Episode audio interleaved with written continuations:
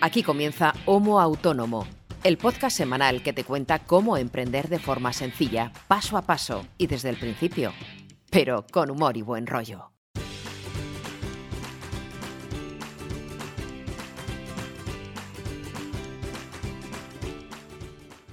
Hola, ¿qué tal? Muy buenas a todos y bienvenidos a este episodio número 85 de Homo Autónomo, el podcast de autónomos, hecho por autónomos para el resto de autónomos, ya seas primerizos, ya seas veterano. En el fondo nos da igual porque todos tenemos los mismos marrones, preocupaciones, de vez en cuando alguna alegría, pero bueno, ya sabéis que los que nos dedicamos a esto del autonomismo, a alegrías, eh, últimamente no suele haber muchas, suele haber más marrones y preocupaciones. Pero bueno, que me lío. ¿Y quién hace este podcast? Te preguntarás, ¿quién es este tío que habla un sábado de autónomos, de emprendimiento, etcétera? Bien, pues aquí en Homo Autónomo somos dos, dos autónomos, paga la redundancia, con ganas de compartir cómo nos va en nuestro día a día, semana a semana, en nuestros respectivos proyectos y en nuestras respectivas movidas, porque cada vez hacemos cosas más distintas, y compartirlo con vosotros e intentaros aportar algo de valor o explicaros algo que a nosotros en su día no nos explicaron y hubiésemos agradecido enormemente. Del otro lado del cable, porque yo no puedo hacer esto solo, está mi querido amigo, hermano y compañero en este camino, que es un autónomo, que es César Brito, que es copywriter, creador de contenidos, periodista, y últimamente se está dedicando a la creación de contenidos en plan bestia parda. Y de este lado de la fibra pues está un servidor que soy Ángel Martín, soy consultor de marketing online, especialista en transformación digital para empresas. Y que bueno, pues cada semana nos juntamos aquí un ratillo, eh, echamos un parlado, como dicen en mi tierra, y, y bueno, intentamos pasárnoslo bien y aportar un poquito de, al menos de conocimiento o si no es de conocimiento, un poco de valor para todos aquellos que nos escuchan. Así que, Brito, ¿cómo estás? ¿Qué tal, amigo? Estoy al borde de la muerte. Porque estoy, por un lado, muy cansado. Comentamos fuera de mí, creo que tengo eh, mucho cansancio. Duermo muy mal, estoy muy nervioso, tengo un poquito de estrés. Siempre tengo algo de tensión, pero estoy estresado, literalmente, y, me cuesta descansar, me cuesta dormir, estoy muy cansado. Llevo varias semanas trabajando en fin de semana, cosa que detesto y de la que huyo siempre que puedo. Sí. Pero bueno, chicos, esto es así, esto, hay, hay, picos de trabajo. Eso estoy mm, mm, cansado por ese lado y muerto de miedo por el melón inmenso que vamos a, abrir en el podcast de hoy y que intuyo que nos va a ocupar durante mucho tiempo en el podcast. Sí, bueno, hemos cogido el guante de lo que nos eh, comentaba una de nuestras oyentes eh, unos días atrás, hace una semana o unos 10 días, de por qué no hablábamos sobre el plan de negocio o el plan de marketing. Bueno, el plan de marketing no deja de estar incluido dentro del plan de negocio. Bueno, un poco este camino que al final no deja de ser una guía que todo el mundo tiene en mente cuando monta algo, emprende algo o inicia un negocio. Y que sí, todo el mundo tiene ahí presente, que o ha oído hablar de ello, del plan de negocio, del, del plan de viabilidad, bueno, se puede llamar de mil formas, pero no tiene muy claro cómo llevarlo a cabo. Claro, es que Mara nos... Hola Mara, ¿qué tal estás? Nos proponía, o sea, no nos proponía, pero nos decía, oye, mira, no sé si lo habéis tratado ya o no, no sé si os parecerá muy, muy complicado o no, pero claro, el tema del plan de negocio a todos nos suena, eh, todos y todas controlamos como mínimo uno o varios conceptos que tienen que ver con el plan de negocio y hacemos lo que buenamente podemos. Es decir, sí, intentamos implementarlo, pero muchos de nosotros sin conocimientos del tema y estaría bien hacer una guía paso a paso de, qué es un plan de negocio y sobre todo cómo se hace. Y claro, yo le decía, joder, pues es que tienes mucha razón y tiene todo el sentido. Eh, tú y yo lo citamos constantemente en muchos episodios, hablamos mucho de él, de la importancia que tiene, de cómo vertebra los proyectos y todo esto, pero es verdad que no nos hemos metido en serio. Y claro, cuando aceptamos el guante, como dices tú, de, de Mara, claro, te pones delante del papel a planificar un poco de lo que tienes que hablar y lo que tú decías es que es verdad. Igual estamos hablando de esto 10, 12, 15 programas. Pensando en esto, me acordaba de, de Sergio, del descampado, a quien saludo desde aquí. Un abrazo, Sergio. Que cuando hace sus podcasts, que no tienen nada que ver con nuestro tema, cuando inicia una serie de podcasts sobre un tema que le gusta mucho, que le apasiona o que tiene mucha como mucho recorrido, a lo mejor planifica dos, tres episodios y la cosa termina siendo de 7, 10, 15, porque en cuanto más se mete, más se apasiona, más descubre, más matices interesantes hay que tratar, y una serie que a lo mejor dura un mes, o, o te digo, 4 o 5 programas, acaba, mm, bueno, pues 12, 15 temporadas enteras, no seguido, no el mismo tema seguido, porque alterna, y es algo que nosotros también haremos. no, no creo que nuestra audiencia soportara no sé, más de un programa como el que vamos a hacer hoy, porque hay mucho, mucho de lo que hablar, mucho. O sea, yo he visto la escaleta y me he mareado un poco. Bueno, vamos a poner antecedentes porque hoy ni siquiera vamos a hablar de, de cosas técnicas o de algo en principio complicado. Simplemente vamos a empezar por el nivel eh, más sencillo, por el nivel más bajo. Esto sería incluso la introducción de la introducción. Em, que vamos a hablar, bueno, los que nos estén escuchando ya habrán visto el título del episodio, que es de realmente la necesidad de un plan de negocio. Mm. ¿Por qué hay que hacerlo? O sea, ¿y, qué diferencia uno bueno de uno malo? Uno que te puede llevar al éxito, uno que uno que es una castaña y que te hace más de obstáculo que de otra cosa, que puede parecer una tontería, pero de verdad que, que puede mm, modificar o condicionar todo el camino. Es decir, si metes la pata aquí, todo va a ser traspiés uno detrás de otro. Pues hoy vamos a ver cuáles son los casos en los que deberíamos elaborar un plan de negocio. Y todo lo que no esté dentro de estos casos, bueno, a ver, esto es una decisión voluntaria.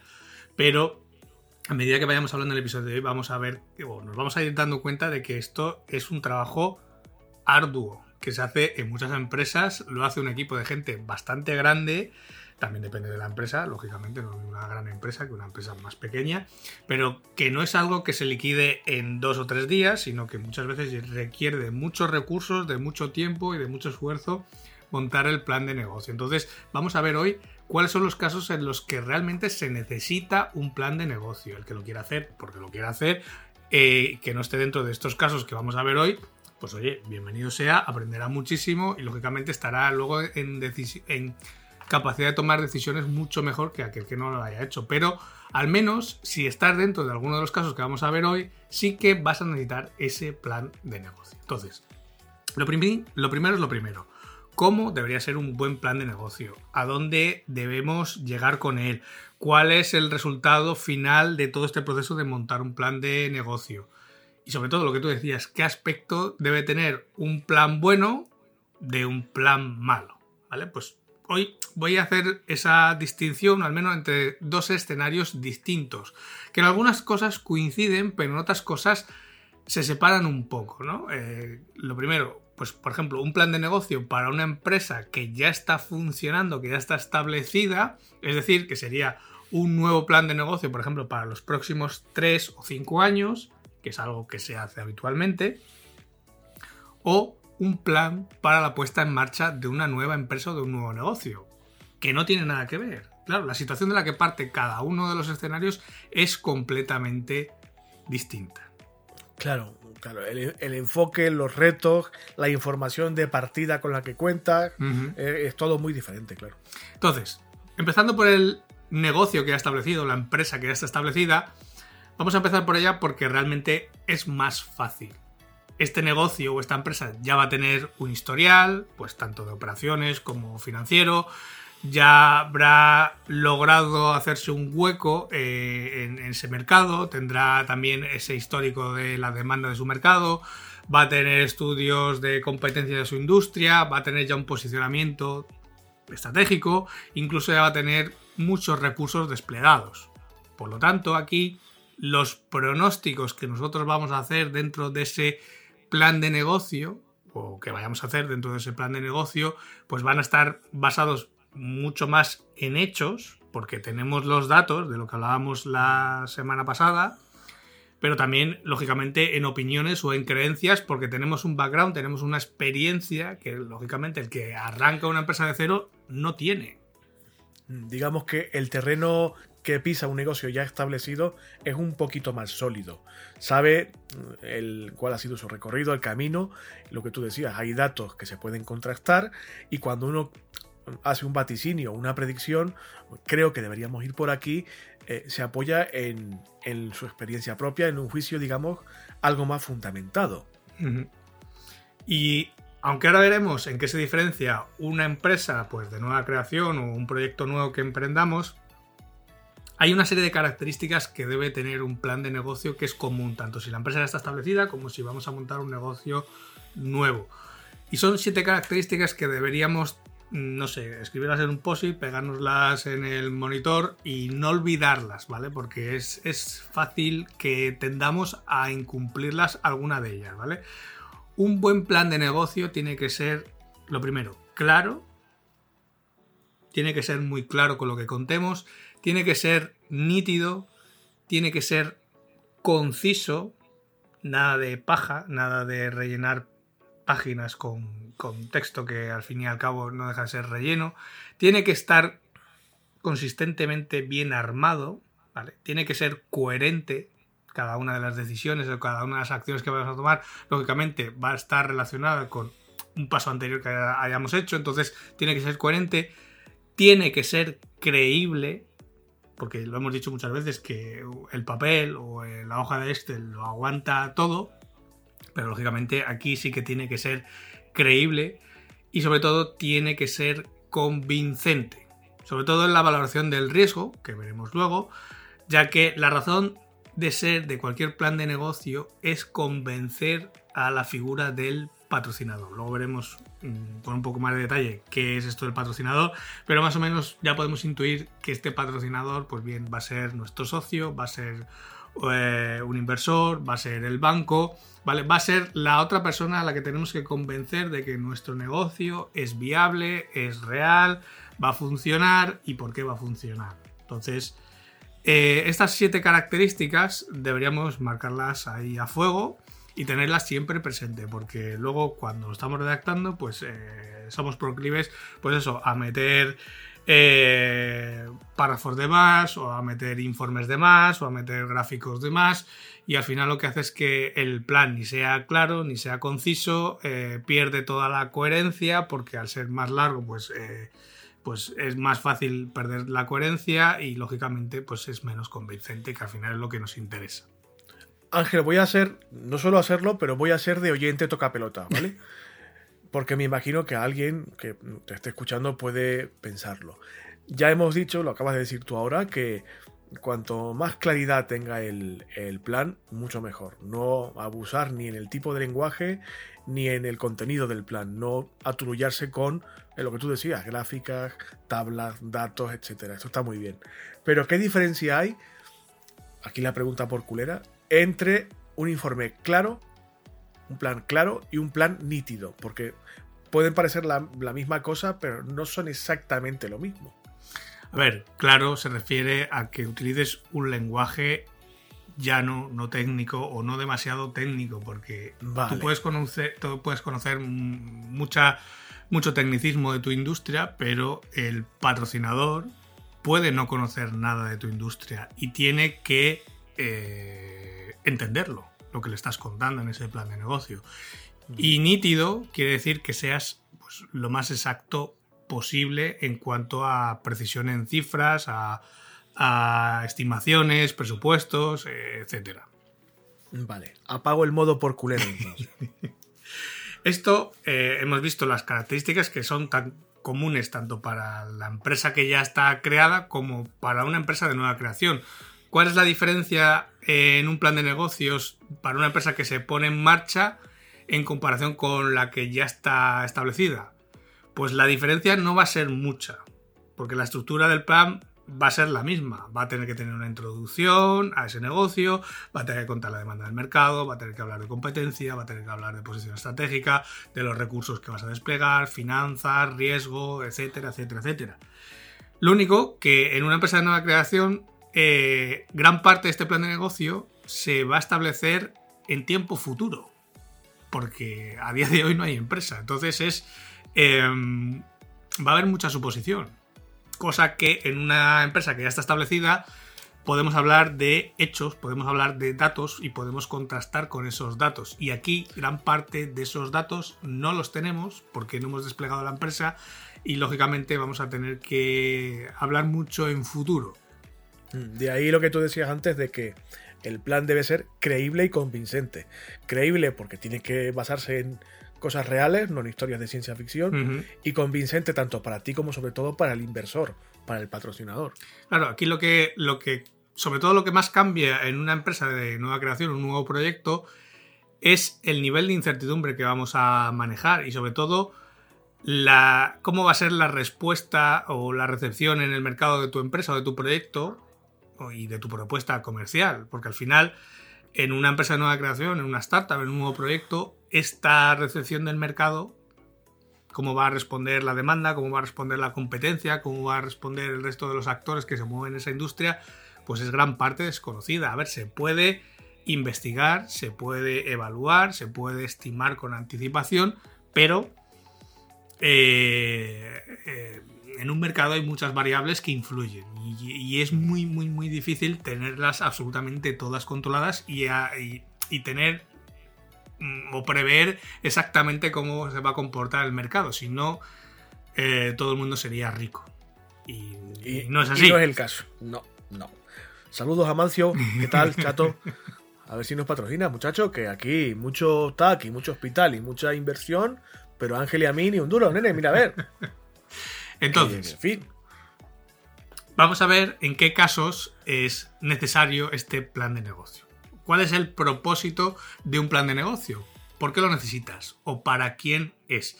Bien, la respuesta a esto es muy sencilla.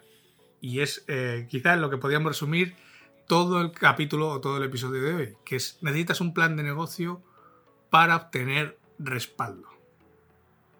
Es tan simple como eso. Si necesitas respaldo por cualquier motivo, un plan de negocios es esencial. Y debes crear ese plan pues para abordar todos los problemas, todas las preguntas que probablemente te va a plantear ese patrocinador que hablábamos antes. Ya puede ser, pues lo veremos luego, ¿eh? pero puede ser un inversor externo, un banco al que le pide un crédito, eh, un socio, un partner estratégico, quien sea. Entonces, vamos a ver ocho propósitos, ocho necesidades que puede tener un plan de negocio, que podemos tener nosotros para crear un plan de negocio. El primero, que es para poner en marcha un negocio nuevo. El segundo, que es para obtener financiación de capital, obtener financiamiento de deuda, para que nos lo apruebe, eh, por ejemplo, la junta de nuestra empresa, si estamos trabajando en una empresa, para hacer, para, o sea, hacer un plan de negocio para un socio de nuestra empresa, para vender ese negocio, para diferenciarlo de un plan del proyecto, que luego veremos lo que es, o para usarlo como herramienta de gestión en el día a día. En cualquiera de estos casos sí que necesitaríamos un plan de negocio. O sea que para quien nos esté escuchando, que quiero entender que será gente que o está empezando o va a empezar, lo más lógico es que lo use para o para la puesta en marcha, que es el primer punto de los ocho que había, creo, eh, también para obtener financiación, para sacar pasta de alguien y para eh, como herramienta de gestión también. Bueno, encuadraría, por ejemplo, en la puesta en marcha, en la financiación de capital, en la financiación de deuda, podría también encajar. Sí, porque. Por ejemplo, para encontrar o tener un socio en esa, en esa empresa o en ese negocio. También, también. Vale, vale, vale. Pensaba que eran menos escenarios, pero no, veo que casi todos. Si no todos, casi todos. al, menos, al menos la mitad de ellos sí que, sí que podría cuadrar a alguien que está empezando. Entonces, a ver, el motivo más eh, fácil para alguien que está empezando es para montar esa nueva empresa. ¿Vale? Entonces, este plan de negocio no es eh, esencialmente diferente de un plan de negocios de una empresa establecida, como ya hemos visto antes. Mm, por ejemplo, que busca financiación para crecer Aquí los títulos o, los apartados del documento van a ser los mismos, pero sí que eh, en una nueva empresa vamos a tener que abordar algunas preguntas o algunos apartados adicionales especiales que en una empresa ya establecida ya están contemplados en el resto del documento. Como puede ser, ¿cómo vamos a identificar a nuestros clientes potenciales? Claro, una empresa que ya está establecida ya tiene clientes. No necesita identificar a clientes potenciales porque ya tiene clientes. Puede hacer estrategias comerciales para captar más clientes, para mantenerlos, para fidelizarlos, pero no necesita identificar a sus primeros clientes porque ya los tiene lógicamente va a tener que elaborar una propuesta de valor distintiva del resto de la, del resto de la competencia perdón, y que encima no hemos probado en el mercado o no hemos probado a gran escala en el mercado. Entonces esto tiene cierto nivel de incertidumbre.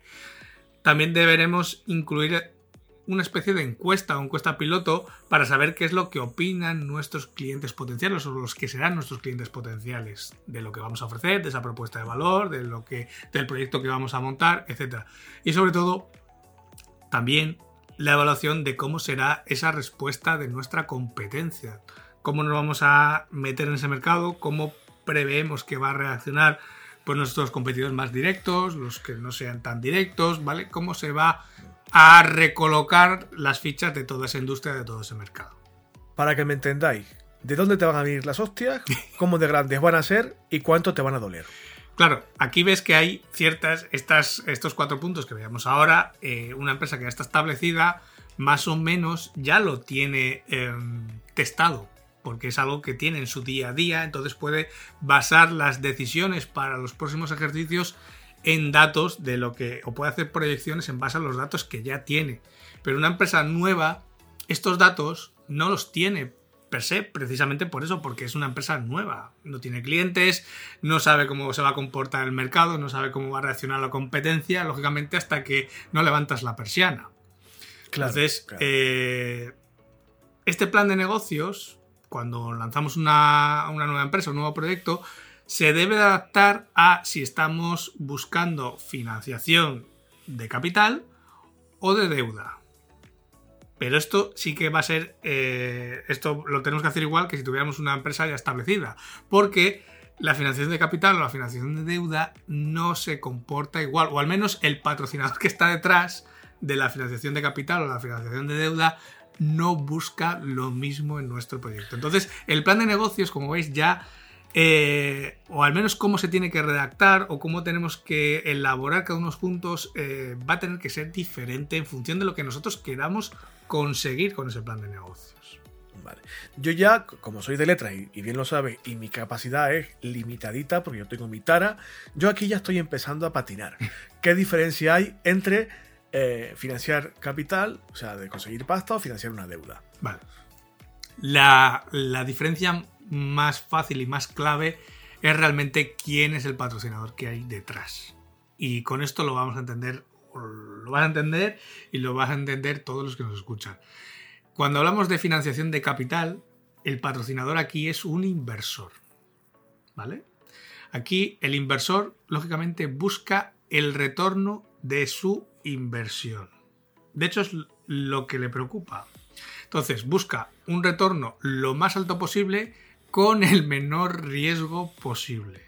Y aquí sí que los inversores muchas veces ponen tanto énfasis en la oportunidad que incluso eh, de superar el plan que tú le presentas, como incluso en el riesgo de no llegar a cumplirlo. Entonces, cada capítulo del plan de negocio que vayamos escribiendo hay que tener esto en cuenta, de que el inversor está buscando su retorno a la inversión y lógicamente eh, no solamente recuperar lo que ha invertido, sino ganar más. Entonces vamos a tener que ir explorando o mostrando las ventajas de nuestro proyecto de manera eh, pues lo más creativa posible, que le resulte lo más atractivo posible, pero lógicamente siempre dentro de, de no mentir, es decir, ser siempre realista. Pero, digamos, hay que eh, halagarle o Mm, dorarle un poco la. No iba a decir dorarle la píldora, no.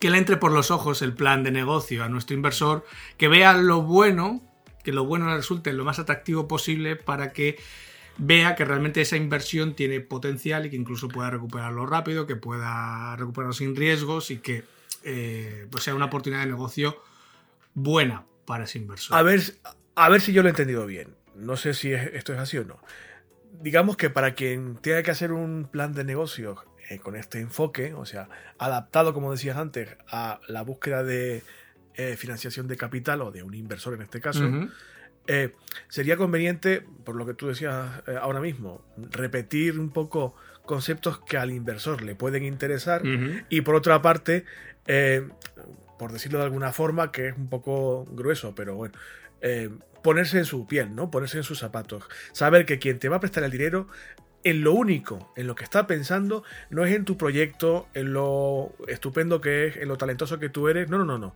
Está pensando constantemente, te voy a prestar 2 millones de euros, por poner una cifra. Quiero saber cuándo la voy a recuperar, cuánto voy a tardar en, o sea, en dejar de perder esos 2 millones de euros que te voy a prestar y a ser posible cuándo voy a empezar a ganar dinero yo también. Claro, sí, sí, sí. De hecho, cuando hablamos de, un, de financiación de capital, por ejemplo, o de una inversión, aquí estamos hablando de, de por ejemplo, los famosos eh, business angels o las rondas de financiación que hacen las startups, etcétera, ¿no? Al final, estos inversores, eh, pues, mm, aunque nos pese, les sobra la pasta. Claro. Y están ver, buscando yo- cosas en las que invertirlo. O sea, realmente el dinero mm, no lo necesitan. Entonces, ellos lo que quieren es saber que ponen su capital en un proyecto en el que, bueno, pues pueden recuperar la inversión lo más pronto posible para seguramente seguir invirtiendo en otros proyectos y, lógicamente, si encima eh, va, a los- va a sacar beneficios o, o va a sacar eh, un rendimiento de esa inversión, mucho mejor, ¿no? Al fin y al cabo, es un poco este escenario de, de esas rondas de financiación, de esos business angels, en el que, pues bueno, te miran con distintos ojos de eh, los ojos que te van a mirar, por ejemplo, los siguientes, que van a ser los bancos. Claro, yo entiendo que lo que yo he dicho de ponerse en la piel de un inversor o de un business angel es jodido para ti, para mí y para cualquier oyente nuestro, porque nadie tiene esa capacidad de inversión, nadie tiene esa cantidad de dinero y difícilmente tienes la perspectiva que va a tener un inversor de este tipo.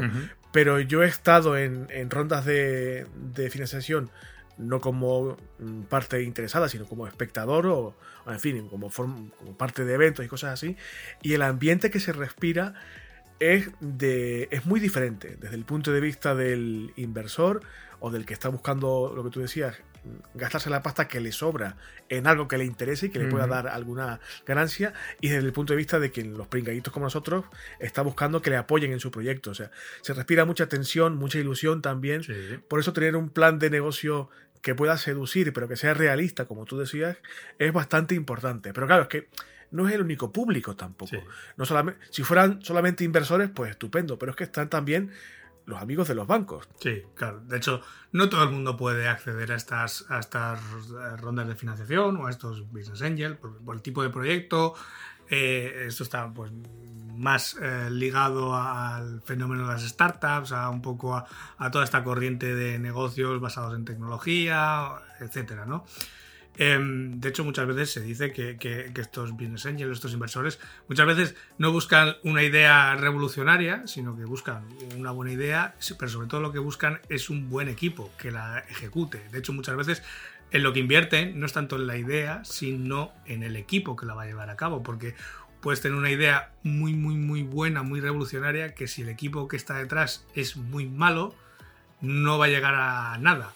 Pero, sin embargo, una idea no tan buena o más medio pensionista con un equipo muy bueno puede hacer grandes cosas, ¿no? Y eso es muchas veces lo que, lo que se busca en estas rondas de financiación.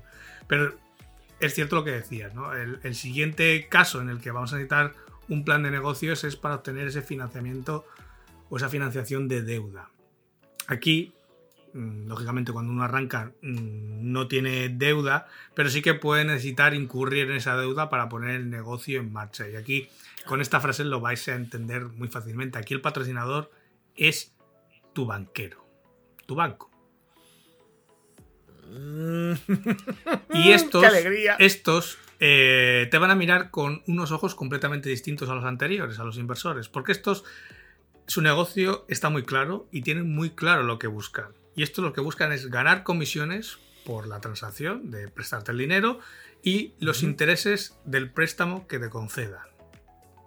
Y aquí lo único que les importa es que tengan la seguridad de que tu proyecto, tu empresa va a generar suficiente efectivo para cubrir los pagos de los intereses del préstamo que te han dado. Y los banqueros, o el banco, lo único que quiere es alguna forma de garantía, de seguridad, de que van a recuperar su dinero al final del periodo del préstamo. Les da igual si te va bien, si te va mal, les da igual todo. Si generas beneficios, si no generas beneficios. O sea, eh, si a ti con el préstamo luego vas a generar beneficios, y Eso les da igual. Lo único que les importa es que les devuelvas el dinero que te han prestado más los intereses. Se acabó. Esto, a ver, no queremos decir con esto que los bancos coman niños crudos ni nada de esto. De hecho, un, saludo desde aquí a las entidades bancarias. Estamos abiertos a patrocinios tanto o más que el primer día. Pero, em, a ver, el, mercado bancario funciona así. Hay que ser, no hay que ser demasiado naif o demasiado eh, inocentes. Esto funciona así. Y, cuando elaboras un plan de negocio que para ti va a ser una herramienta crucial para conseguir pasta o para poder financiar ese crédito que vas a pedirle al banco o tal, eh, tienes que tener claro que la, perspectiva, si ya era difícil ponerse en la piel de un inversor externo, imagínate lo que es ponerse en la, piel de un banquero. para mí es como de otro planeta, pero hay que entender que el, que el mundo funciona así. O como diría don Rodrigo Rato, a quien también le envío un saludo, es el mercado amigo. Esto es así. Sí, es así. De hecho, antes cuando hablábamos de la financiación de capital, hablábamos de que había que redactar explorando las ventajas o resaltando las ventajas de la idea o del proyecto. Y aquí mm, la redacción va a ser eh, un poco distinta, como vamos a ver ahora. Porque hay que tener en cuenta que muchas veces con la persona con la que tú hablas en el banco, tu banquero, o podríamos llamarlo, no es el que va a tomar la decisión. Porque esto normalmente lo hace un miembro eh, o los distintos miembros de un comité que hay en el banco, que es el comité de crédito, que es el que toma la decisión de si te dan el préstamo o no te dan el préstamo. Y estos ni los vas a conocer ni los vas a ver. Y estos tampoco van a tener la ventaja de escucharte las bondades de tu idea o de tu proyecto. Y de hecho, seguramente, eh, con perdón, se la pela. Es que les da igual, les da exactamente igual. Solo van a ver lo que tú le presentes como plan de negocio, que es ese documento, y eso es lo único que van a ver. Por lo tanto, aquí lo mejor es que se aborden todas las desventajas o todas las posibles desventajas que tenga tu idea o tu proyecto y las vayas descartando o contraargumentando con hechos o con datos, porque es en lo que se van a fijar sobre todo. No se van a, no se van a parar a fijar en las ventajas como haría un inversor de capital, sino que aquí lo que van a mirar son las pegas, ¿no? Van a buscar los problemas, las desventajas que hagan que tú no puedas cumplir con ese contrato y pagar los intereses que le tienes que pagar al banco. Eso es lo único que van a mirar. Entonces, aquí ese comité de crédito no va a estar, pero vamos, ni de coña interesado en lo que tú lo, le cuentes de lo bueno que es tu proyecto, porque eso no les va a dar ni un céntimo, eso les da igual. Solo quieren saber qué puede salir mal con qué probabilidad se puede dar y qué vas a poder hacer para mitigar si se produce ese daño o ese problema una vez que eh, algo haya salido mal. Eso es lo único que le preocupa. De nuevo, de dónde va a venir la hostia y cómo de grande va a ser. Porque si tú te das la hostia, ellos no cobran sus intereses ni su crédito. Pero fíjate que estamos en, una tercera necesidad para ese plan de negocio y la forma de abordarlo, en este caso, si vamos a pedir financiación a un banco, va a ser completamente distinta. La forma de escribirlo incluso o de mm. presentarlo va a ser distinta de lo que hablábamos antes, por ejemplo, para un inversor de capital. Claro, quizás para el inversor tiene, entiéndeme lo que te digo, ¿eh? porque no es exactamente así, tiene un montón de matices, pero eh, tiene a lo mejor eh, un enfoque un poquito más positivo o prospectivo hacia el futuro, y aquí sigue estando, mm, digamos, orientado hacia el mañana, pero con un puntito ya más de, con algo agrio, ¿no? De mira, esto puede salir mal. Claro. Pero para, para, si esto sale mal, tengo previsto esta contingencia, esto, o sea, cómo vas a reaccionar o cómo puedes contrarrestar esa negatividad o ese aspecto que puede dar al traste con, o con toda la idea o con parte de la idea. Es que un inversor de capital inicia el camino contigo muchas veces y, puede continuar contigo en el futuro. De hecho, puede, puede abrirse una, una nueva ronda de financiación y que ese mismo inversor vuelva a meter más, eh, más dinero porque cree en el proyecto, porque ve que está funcionando, porque eh, ve el negocio a medio y a largo plazo. Y entonces, eh, digamos, se queda en la parte positiva del negocio. Mientras que el banco te acompaña en el camino durante unos meses o unos años y luego se desvincula completamente del proyecto y le da igual que las cosas te vayan bien o te vayan mal una vez que ellos han terminado de cobrar sus intereses. Claro, su, pa- su papel, digamos, es eh, limitado en el tiempo. Su papel Tiene es prestarte dinero Claro, y recuperarlo con los intereses. Lo que hagas con el función- dinero, lógicamente, a ellos les Exacto. importa porque en el- ahí está la viabilidad de que ellos recuperen el dinero o no lo recuperen. claro. Pero- Claro, claro. Mm, a- ante dos ideas de negocio buenas, mm, les da igual el fin del negocio de uno o de otro. Mm, eso importa poco la decisión. Lo que importa es eso, el poder recuperar el dinero y de que tú seas capaz de pagar los intereses. Punto pelota. No hay más. No se van a enamorar de tu idea de negocio. Antes de seguir, a ver, entenderle esto que, que cuenta Ángel. Eh, evidentemente, no es que no les importe, les importa, digamos, la actividad. Siempre que puedan recuperar su, su inversión o su dinero, estupendo.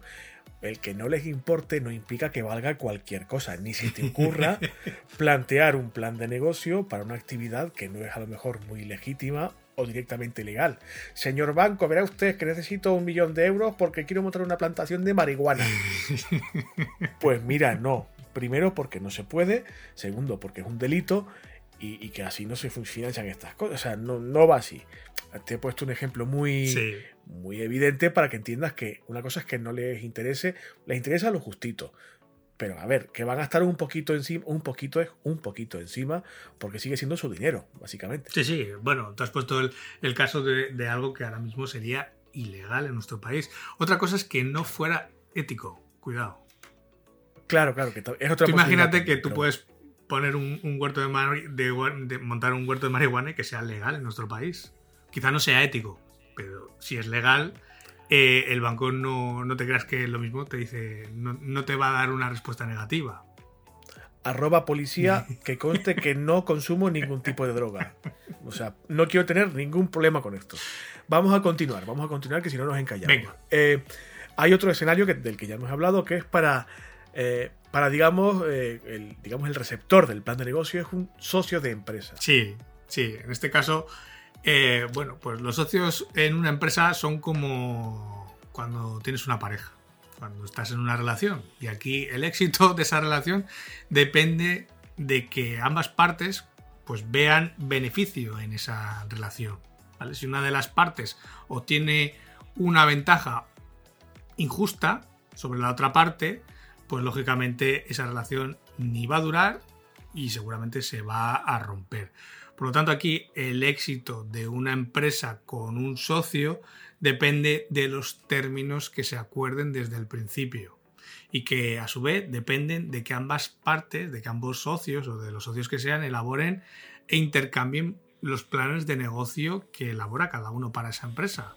Lógicamente tiene que ser igual de, socio, de sólidos un plan de negocio de un socio como el de otro.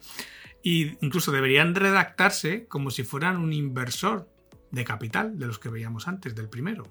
Ya que lo que estamos haciendo en, en una empresa en la que somos dos socios es que tu socio está invirtiendo en tu negocio y tú estás invirtiendo en el negocio de él.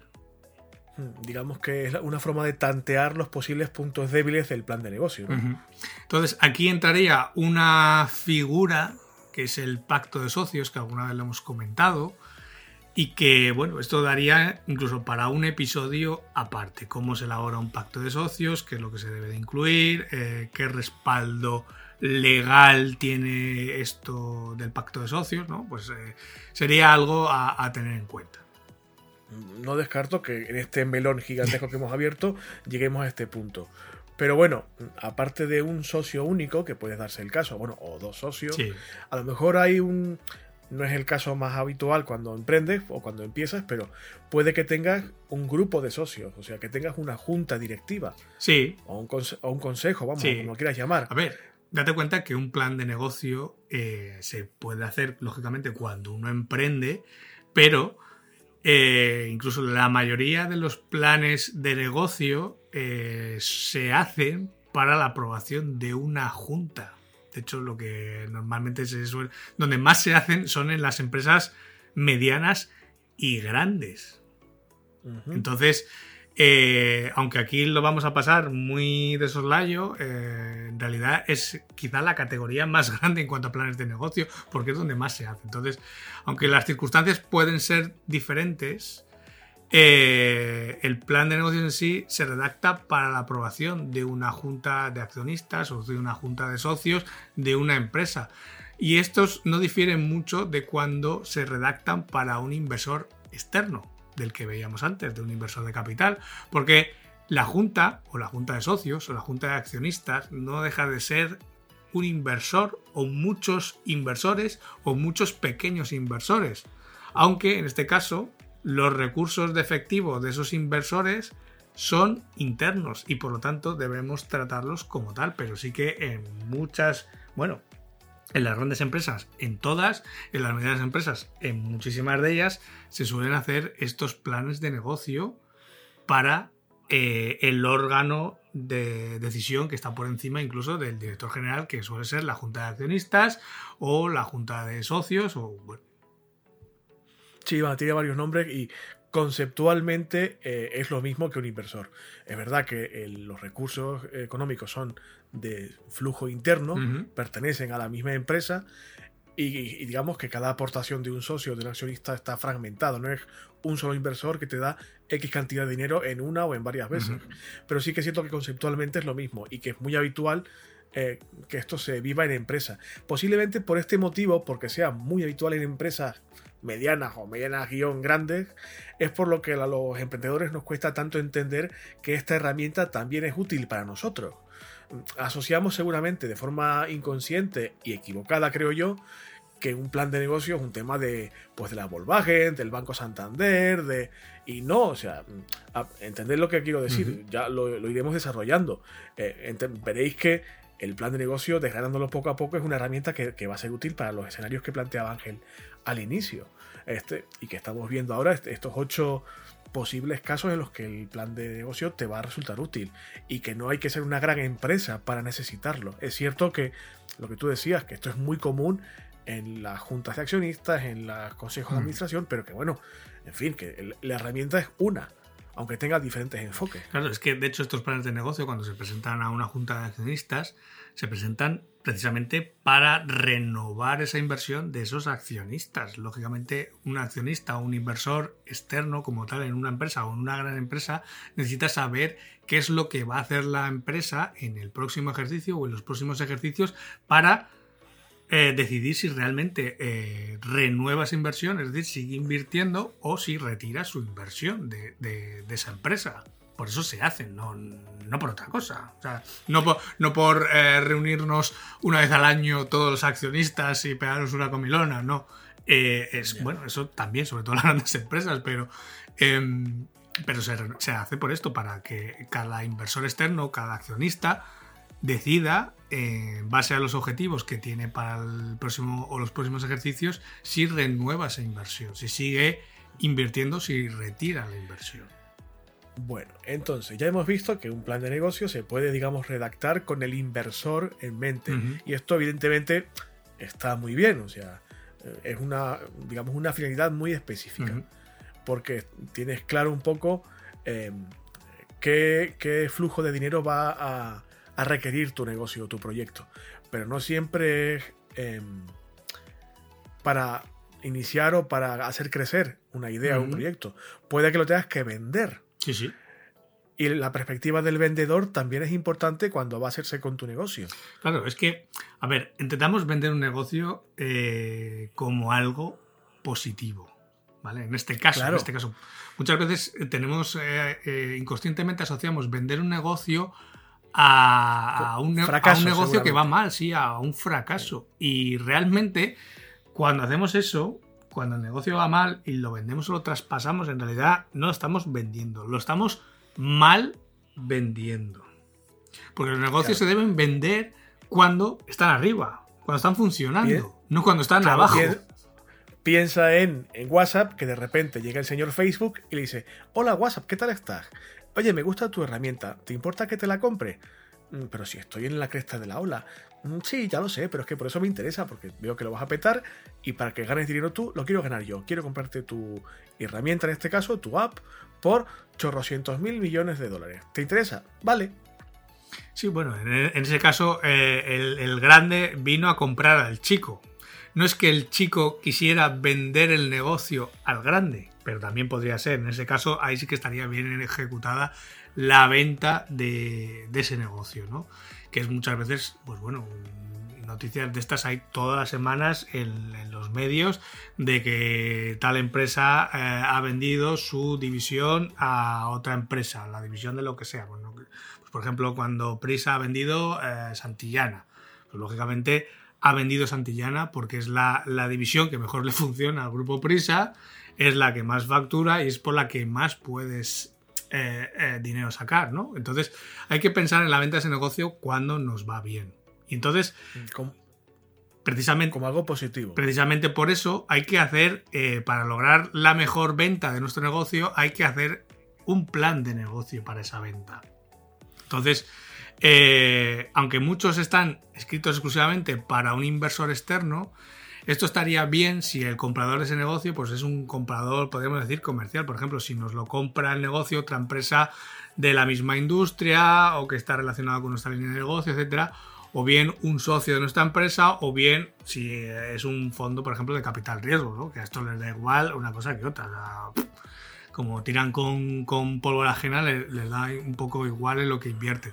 Pero esto esta forma de redacción no es tan buena, no es tan buena o no es tan buena idea si hay una gama de compradores más amplia. O, por ejemplo, si alguno de los que puede optar a comprar es un banco de capital privado, que muchas veces pues, los mm. bancos también compran negocios. Entonces, esto significa que el plan de negocios, cuando lo escribimos para vender un negocio, debe de redactarse tanto para abordar las ventajas que va buscando el inversor, como veíamos en, el la financiación de capital, como todas esas desventajas o pegas que va a ir buscando el banquero. Ahí sí que vamos a tener que ir buscando un equilibrio mm, pues lo más nivelado posible. Claro, tienes que contentar a un tipo de lector y a claro, como no sabes quién te va a comprar al final el negocio, y claro. no puedes hacer un plan de negocio para cada tipo de comprador que te vaya a venir, porque entonces el trabajo sería ingente. Pues bueno, hay que intentar equilibrarlo para que tanto si te viene un inversor de capital como si te viene un banco, pues bueno, vea, uno vea las ventajas y otro eh, no vea eh, o vea que todas las pegas del negocio están resueltas. Eh, para que luego digáis que escribir con un público determinado en mente es algo fácil. poneros, a, poneros a redactar un plan de negocio. A ver qué ocurre. Para, dos públicos diferentes que pueden leer el mismo documento. Ya, ya me contáis después. A ver si es fácil o difícil. Sí, esto no, no debe ser de las cosas más fáciles de, redactar, desde luego.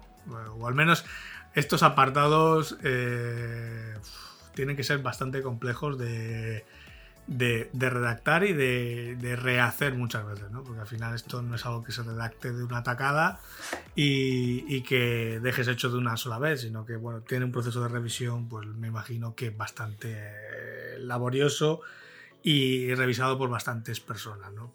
Claro, lo decías tú al principio del, eh, episodio de, hoy. El plan de negocio es una tarea que es multidisciplinar, relativamente compleja si es una empresa grande, y que normalmente se elabora con muchos meses de, plazo y por equipos de más de una persona, de, diferentes perfiles. Evidentemente, en nuestro caso como emprendedores y como pringadillos autónomos y autónomas, vamos a tener que, digamos, adaptarlo y dimensionarlo según nuestras necesidades. Pero bueno, en fin, que, que no es lo más difícil del mundo, no se trata de, ciencia aeroespacial, pero, pero tampoco es eh, Teo va a la escuela. No sé si me explico. no, no precisamente. Bueno, bueno. Hay más escenarios todavía. Sí, nos quedan eh, dos, que sería hacer un plan de negocio para diferenciarlo de un plan de proyecto. Esto, sobre todo, está más ligado a aquellos casos en los que la empresa ya es mediana o es una gran empresa porque eh, un plan de proyecto es algo similar a un plan de negocio, pero difiere en algunas cosas, ¿vale? Un plan de proyecto se hace sobre todo en las grandes empresas y suele ser un caso de negocio o de línea de negocio para un proyecto de inversión específico. Es decir, aquí lo que hacemos es prácticamente un plan de negocio, pero lo que estamos quitando es todo ese flujo de ingresos y de costes que van a ser directamente atribuibles al proyecto Y aquí simplemente lo que hacemos es recomendar decisiones de si hacerlo o no hacerlo en consecuencia. ¿Vale? Digamos que en una, en una gran empresa, cuando queremos hacer una nueva línea de negocio o un nuevo proyecto concreto, eh, pues claro, cortamos con unos recursos, sobre todo financieros, que, pues claro, que muchas veces no es necesario evaluar tan detalladamente los ingresos o los costes para hacer ese proyecto concreto. Entonces, eh, pues bueno, eh, esa es la diferencia entre un plan de proyecto y un plan de negocio. Aquí normalmente esta decisión se toma eh, a nivel de junta de accionistas y, solamente se separa del financiamiento externo pues en, muy raras ocasiones o cuando el proyecto tiene una envergadura muy considerable, ¿no? ¿Podrías ponerme un ejemplo? Por, no sé, se me ocurre, que no, sé si me estoy equivocando, ¿eh? porque estoy aquí tirando barro a la pared muy fuertemente. si una empresa decide eh, fabricar un nuevo producto o, abrir un, mercado nuevo, eh, ¿hablaríamos de un plan de proyecto? Sobre todo, por ejemplo, fíjate, en un mercado nuevo quizá ya tenga una envergadura bastante grande. Habría que evaluar pues, seguramente ingresos y costes, ¿no? porque desplegamos en, en un mercado que probablemente no conozcamos. Pero por ejemplo, para sacar una nueva versión de un producto o un nuevo producto, pues no sé, te pongo el caso de, pues por ejemplo, Apple cuando lanza un nuevo teléfono móvil, un nuevo modelo de su iPhone. Pues no deja de ser un nuevo producto, el mercado ya lo tiene testado, eh, los clientes ya los tienen testados. Entonces. Bueno, eh, a ver, Ángel, Ángel, Apple y un nuevo producto, chicos, pues tampoco. A ver, yo ahí no estoy de acuerdo contigo. O sea, que tú me digas a mí, con tus santos cojones, que los teléfonos de Apple se diferencian unos de otros, vamos, no me toques la O sea, no. Por ahí sí, por ahí sí que no paso. O sea, por ahí sí que no. No me jodas que es una engañifa de puta madre. O sea, Apple mal. iPhone mal. Perdón. Bueno, continúa. Tampoco me, el, cualquiera de los que me fueras a poner de ejemplo de bien, tampoco sería bien. O sea que, bueno. Eh, entonces, la diferencia de un plan de proyecto con un plan de negocios es que el plan de negocios considera el futuro de todo el negocio. ¿Vale? Ese negocio pues, puede ser desde una división de la empresa eh, pues por ejemplo, en un país como hablábamos antes, ¿no? Eh, abrir un nuevo mercado. Si vamos a abrir, por ejemplo, una división de nuestra empresa en un nuevo país, pues claro, esto es un negocio eh, mucho más grande y sí que va a requerir de un plan de negocio. Porque seguramente esa división de una empresa, pues lógicamente mucho más grande, pues va a tener su propia cuenta de pérdidas y ganancias y lógicamente se debe pronosticar o se debe proyectar en toda su totalidad. Entonces aquí sí que vamos a necesitar un plan de negocio. Bueno, y para terminar con, digamos, con esta aproximación, que os recuerdo que es una aproximación, que, no, que no hemos empezado en serio todavía, a, digamos, a ir al detalle, os lo digo porque, para que seáis conscientes de la dimensión de la tormenta de mierda que vamos a tener que enfrentar Ángel y yo, porque es que me, me dan hasta mareos de pensarlo. Para acabar con el tema de esta semana, yo creo que, aparte de lo que ya hemos comentado, es otra de las posibles aplicaciones del plan de negocio que, más me, atrae desde el punto de vista de quien está empezando. De quien, en teoría, no, que nos está escuchando no tiene ni puta idea de esto. Y que aparte de conseguir la pasta, a, través de las diferentes vías de entrada que puede tener esa pasta, eh, puede usar este plan de negocios como herramienta de gestión, que a mí particularmente me interesa mucho esta, esta parcela. Vale, sí, pero no. Y ahora, ahora eh, cuando acabe de, explicarlo, mm, me dará la razón, ¿vale? En, eh, el plan de negocios o la planificación de una empresa que como se hace cada año, aunque puede ser algo útil en las empresas muy grandes que tienen muchas divisiones o que incluso tiene venta o operaciones en distintos países, eh, aunque para ellos puede ser útil, eh, en una pequeña o mediana empresa, sobre todo una pequeña empresa, pues en algunos casos puede ser una gran pérdida de tiempo. Mm, vale, vale. A ver, un plan de negocio, en teoría, es una gran idea, ¿vale? Es una gran herramienta. Aquí, sobre todo en una gran empresa, el, pues el director general o el gerente, al final es lo que se suele hacer. Al directivo de turno le dice que revise el plan de negocio a tres años con respecto al del año pasado y que prepare, lógicamente, el del año que viene. Aquí pues van a aprender pues muchas lecciones, se van a aprender de los errores y se van a tomar medidas para, sobre todo, mejorar el desempeño de todos sus trabajadores.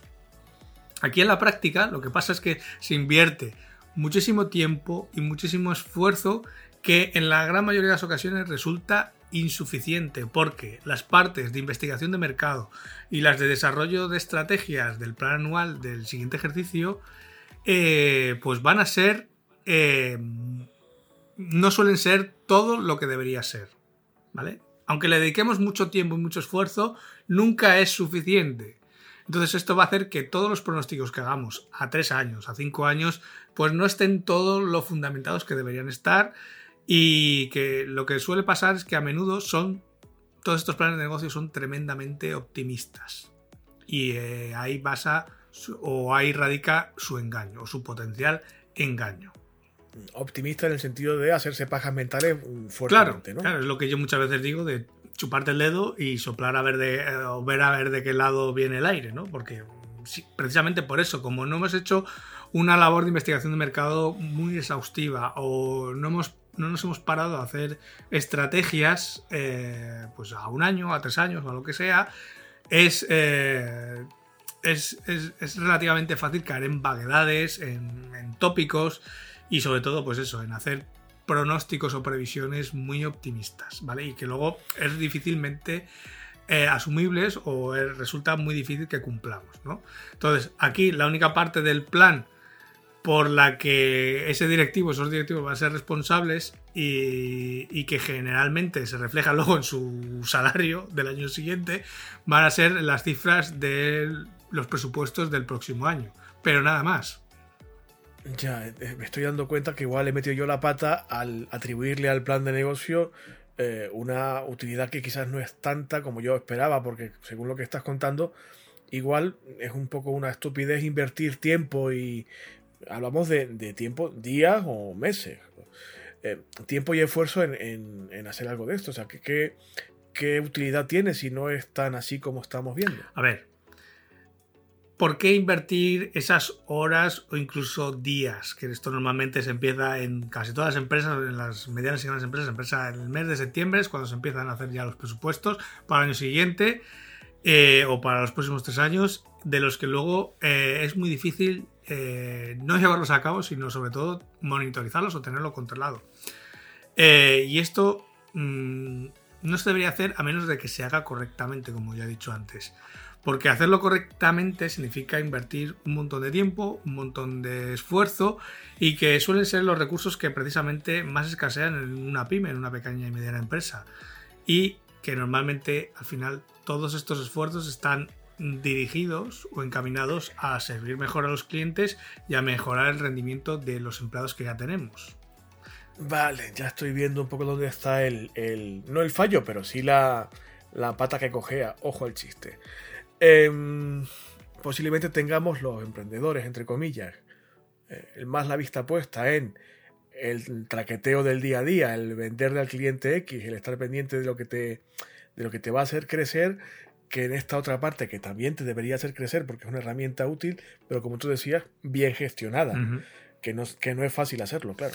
Entonces, eh, los casos en los que una pequeña y mediana empresa debería hacer un plan de negocios de forma correcta es cuando existe una necesidad específica para ello. Esto de eh, hacer un plan de negocio todos los años eh, completo con la vista puesta en el año que viene o los tres próximos años para una pequeña y mediana empresa en las que bueno en nuestro país pues son muy pequeñas supone un desgaste brutal seguramente se puede hacer otra cosa que no sea un plan de negocios o algo no tan extenso que nos permita gestionar el día a día y la dinámica de la empresa de una forma mucho más llevadera. Pero sí que deberíamos hacerlo cuando tenemos una necesidad específica para ello. que son muchos de los que hemos visto hoy. Que es, si estamos en una mediana empresa o no tan mediana, que es cuando la junta de accionistas nos lo exija. En este caso, si es una mediana o gran empresa, nos lo va a exigir todos los años, ¿vale? Esto sí que eso es inamovible. Lógicamente, cuando un inversor de capital necesita ese plan de negocio. ¿Vale? Si nosotros estamos pensando, por ejemplo, en ampliar nuestra empresa y necesitamos una financiación de capital para hacerlo y vamos a buscar un inversor, incluso un socio, eh, pues de alguna forma le vamos a tener que contar a ese inversor o a ese socio por qué debe invertir en nuestro negocio.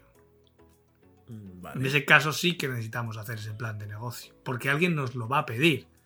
Es lo mismo que si necesitamos recurrir a un banco para pedir un préstamo. El banco nos lo va a pedir.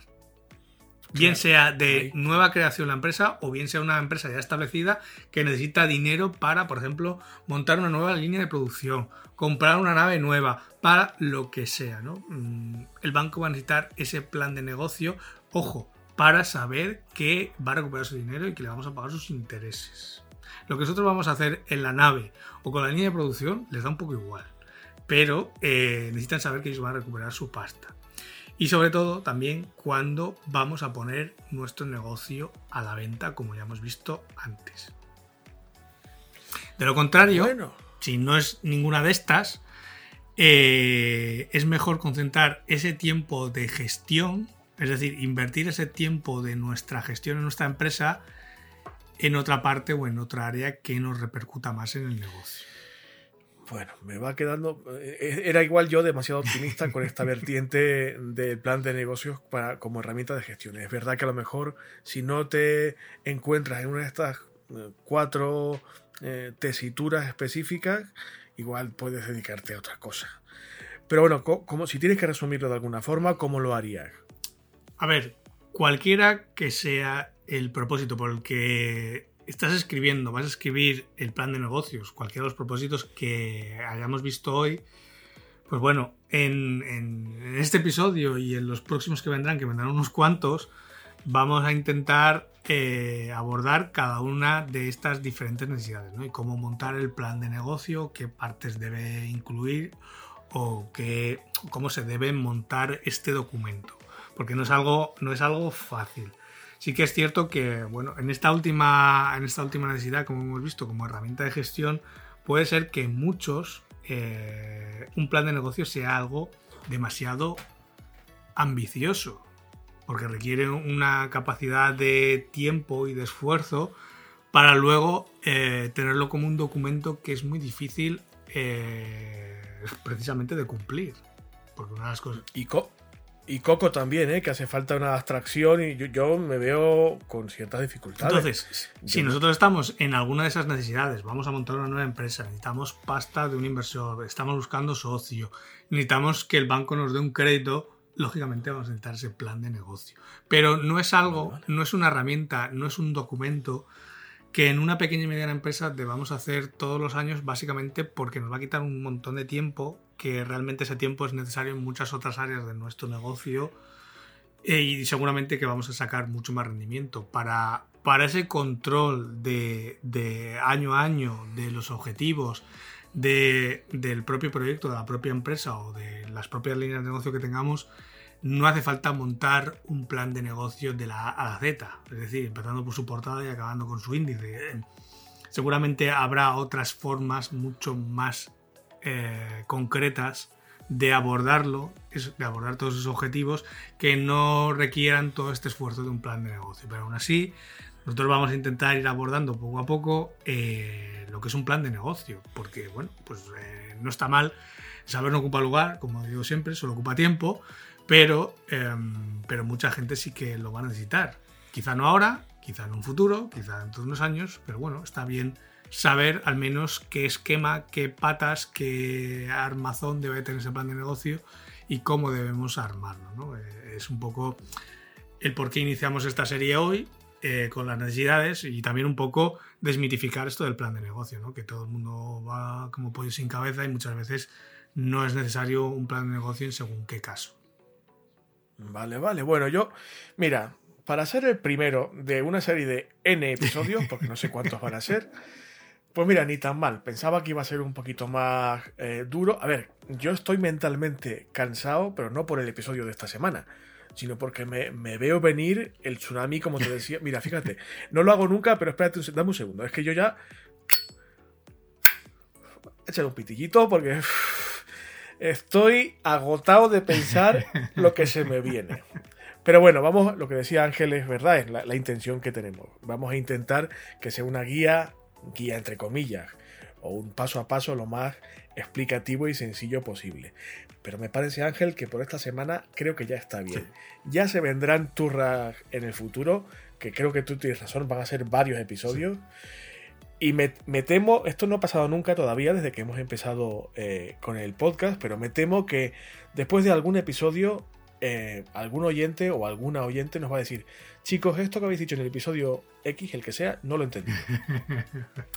o a qué os referís cuando habéis hablado de A o de B. Esto no los ha pasado nunca, pero me temo que va a pasar con este Es que Pero bueno, al final un plan de negocio sí que tiene, sí que empieza a tener ya conceptos técnicos pues fíjate que al final estamos. Eh, es un documento que preparamos para un inversor, para un banco, ¿vale? Que a lo mejor lo, lo, preparas para un socio que puede ser tu amigo, tu familiar o, bueno, alguien que has conocido eh, en un congreso, pero eh, va a incluir ciertos términos técnicos que, pues bueno, intentaremos explicarlos de la mejor manera posible, como intentamos hacerlo siempre, pero, pero claro, al fin y al cabo esto no deja de ser un podcast, no deja de ser solo audio.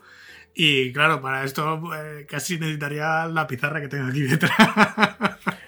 Yo, eh, si alguna vez esto crece más de lo que ya está haciendo, me refiero al podcast, no descarto hacer el podcast también en vídeo y ya veríamos cómo se, cómo se implementaría. Pero de momento tenéis que conformaros con esto.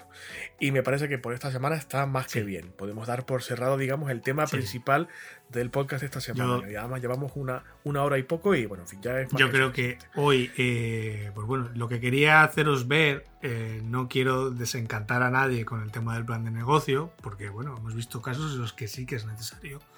Pero yo creo que hay una idea muy mitificada del plan de negocio para los emprendedores sin motivo aparente. Y hombre, eh, trabajar por trabajar, como dice cierto humorista, es tontería, ¿no?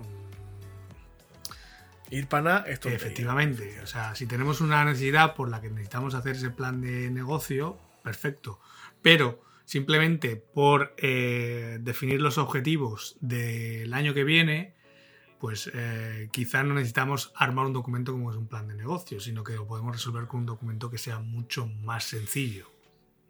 Sobre todo cuando estamos trabajando nosotros con nosotros mismos. Entonces, Claro que muchos de la gente que nos está escuchando van a ser ellos mismos y sus circunstancias. Por eso. Mm, van a tener que enfrentarse a esto ellos solitos. Elaborar un documento que lo mismo tiene 100 páginas eh, para aplicarlo nosotros y que simplemente lo vamos a ver nosotros, pues no sé si es lo más productivo o lo más eficiente para algunos casos. En algunos casos habrá que hacerlo, sí o sí.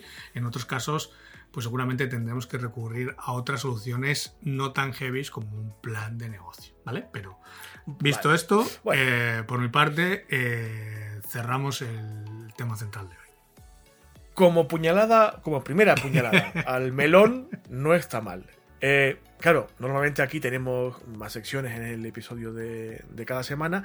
Feedback no hay, porque de hecho, lo decía al principio, este tema este episodio y los que vendrán hablando de este tema es por el feedback mm, de los oyentes. Mara, estarás contenta la que has liado.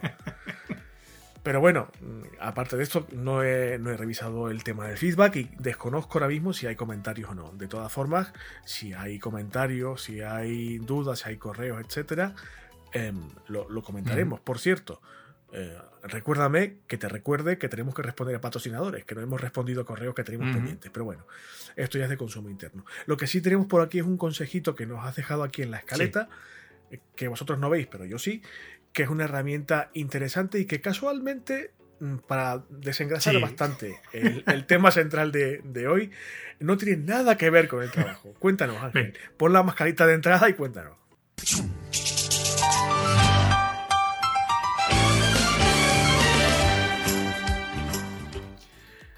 Pues precisamente por eso, porque como no todo va a ser trabajar y precisamente después del episodio de hoy alguno va a necesitar desconectar un rato, eh, pues bueno, esta semana mm, en, en alguno de los vídeos que he visto eh, o que voy viendo a medida que va pasando la semana, que voy encadenando unos con otros, pues de repente me ha vuelto a recordar el tema de, pues bueno, de los emuladores, ¿no? La gente que, que peina ya alguna cara como yo y que pues ya tiene unos cuantos años, eh, de los que nos escuchan, pues recordará esos salones eh, recreativos a los que íbamos cuando, bueno, pues cuando yo tenía 15 años, 20 años, y que había unas máquinas que funcionaban con las monedas de 5 duros. Ahora mismo empiezo a ser un poco abuelo cebolleta.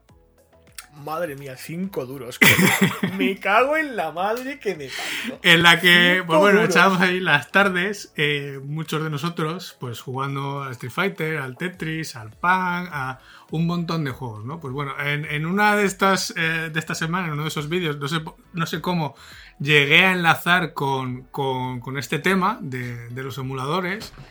Y, encontré esta aplicación que es relativamente nueva, porque sí que ha habido emuladores ya desde hace muchos años. Todo, algunos de los que nos escuchan recordarán el famoso MAME, que todavía, eh, aunque suena un poco mal, se llamaba así. Es el acrónimo de. Bueno, ahora no me acuerdo, lo podéis buscar, pero es MAME. eh, que ya hacía esta función. Pero ahora hay una, un- un nueva, una nueva aplicación que está disponible tanto para Windows, para Mac, para Linux, que es OpenEmu. Lo podéis encontrar en openemu.org, que no deja de ser un emulador para eh, todas esas máquinas de arcade y todas aquellas consolas que hemos tenido de niños y de no tan niños. Pues desde la antigua Game Boy, la NES, eh, yo que sé, la Mega Drive, eh, yo que sé, la, bueno, todas las consolas que hemos tenido de jóvenes y que, pues bueno, muchos, a muchos nos gusta volver a jugar eh, ahora ya de más mayores, ¿no? Pues bueno, echarse una partida, por ejemplo, al Street Fighter o, al Punk o al Tetris en la versión de arcade, pues bueno, no es el, el último juego de la PlayStation 4 o la PlayStation 5, pero como yo le decía a César antes de empezar el episodio, digo, a mí son juegos que para echar media hora, digo, no me pone nervioso, me, me desengrasa un poco de lo que estoy haciendo y al fin y al cabo me retrotrae un poco a cuando era unos cuantos años más joven. Entonces, bueno, ahí os lo dejamos en la nota del programa porque creo que a muchos seguramente ya lo conocerían, conocerían algo similar, otros lo mismo lo descubren hoy por primera vez y lo dicho, seguramente que todos hemos pasado por alguna de esas máquinas de los antiguos 5 duros y que seguramente les volverá a gustar volver a jugar pues a aquellos juegos que hemos jugado en, hace unos cuantos años, ¿no? Y que, pues bueno, no pasan de moda y, y prácticamente puede echar uno un rato divertido, incluso uno solo con su pareja, incluso el que tenga niños con sus niños, ¿no? Diciéndole, pues mira, yo jugaba esto eh, cuando, cuando tenía unos cuantos años menos, ¿no? ¡Dios, qué viejo soy! ¡Me cago en la puta! bueno, bueno, en fin, ya, es- ya se me ha pasado, ya se me ha pasado. Perdonad, ¿eh? No, no, está bien. Ahora por- porque literalmente no tengo ni un minuto, pero sí que le daré un ojo porque, bueno, nunca está de más. ¿eh? Pues, además que toda esta corriente de, de la nostalgia y el remember y todo eso, bueno, pues no está mal. Y si sois gamer, bien, y si no, pues tampoco pasa nada. Pasáis de este consejito y como si no hubiéramos hecho, nada. en fin, que, no, no va a ser todo turra máxima constantemente. Es que lo descubrí esta semana, vamos, lo descubrí. Sí que había oído hablar hace ya, ya hace un par de años, yo creo, de este emulador cuando empezaba eh, a, a arrancar, pero mm, en los últimos, en los últimos meses, pues el MAME ya debe de estar en, en sus últimos. Eh, o bien los desarrolladores lo deben de estar descontinuando, y digamos que está cobrando más fuerza este otro nuevo emulador. La verdad es que lo vi, eh, me hizo gracia, pues bueno, lo típico, lo bajas en un momento, lo instalas, que no tiene, no tiene nada, y bueno, simplemente con buscar en, en Google o en el buscador que uséis, pues eh, ROM de arcade o ROM de Game Boy o ROM... Vamos, con poner la palabra ROM y la consola que queráis, vais a encontrar eh, un montón de páginas en las que descargaros nada, el archivo, el archivito que necesitáis para que el juego funcione y echaros ahí un, un rato al menos divertido, seguro. Bueno, chato, pues yo creo que esto ya estaría, ¿eh? Yo podemos, podemos poner el lazo, tengo muchas cosas que hacer, tengo mucho trabajo por delante todavía a estas alturas, grabando un sábado. Así que yo, yo me despediría ya, o sea, amigos y amigas, hasta luego, adiós, adiós, que, que tengo muchas cosas que hacer, de verdad. O sea, estoy muy estresado. Pues venga. Tengo, como te decía antes, con perdón de la expresión, esto no es nada eh, homófobo ni, ni patriarcal, los pelos metidos para el culo. Pero bueno, en fin, eh, esto es así. Pues nada, como Brito ya tiene prisa y tiene mucho que hacer, lo dejamos por hoy. Hasta aquí el programa de hoy. Simplemente daros las gracias por habernos acompañado en este episodio número 85 de Homo Autónomo, en el que hemos visto los casos, o sí, los casos, las, o los, aquellas, aquellas necesidades en los que es necesario construir un plan de negocio. Y por qué. Y más o menos ya podemos intuir cómo deberíamos hacer ese plan de negocio en función de cada necesidad, en función de cada uno de esos supuestos o de esos casos.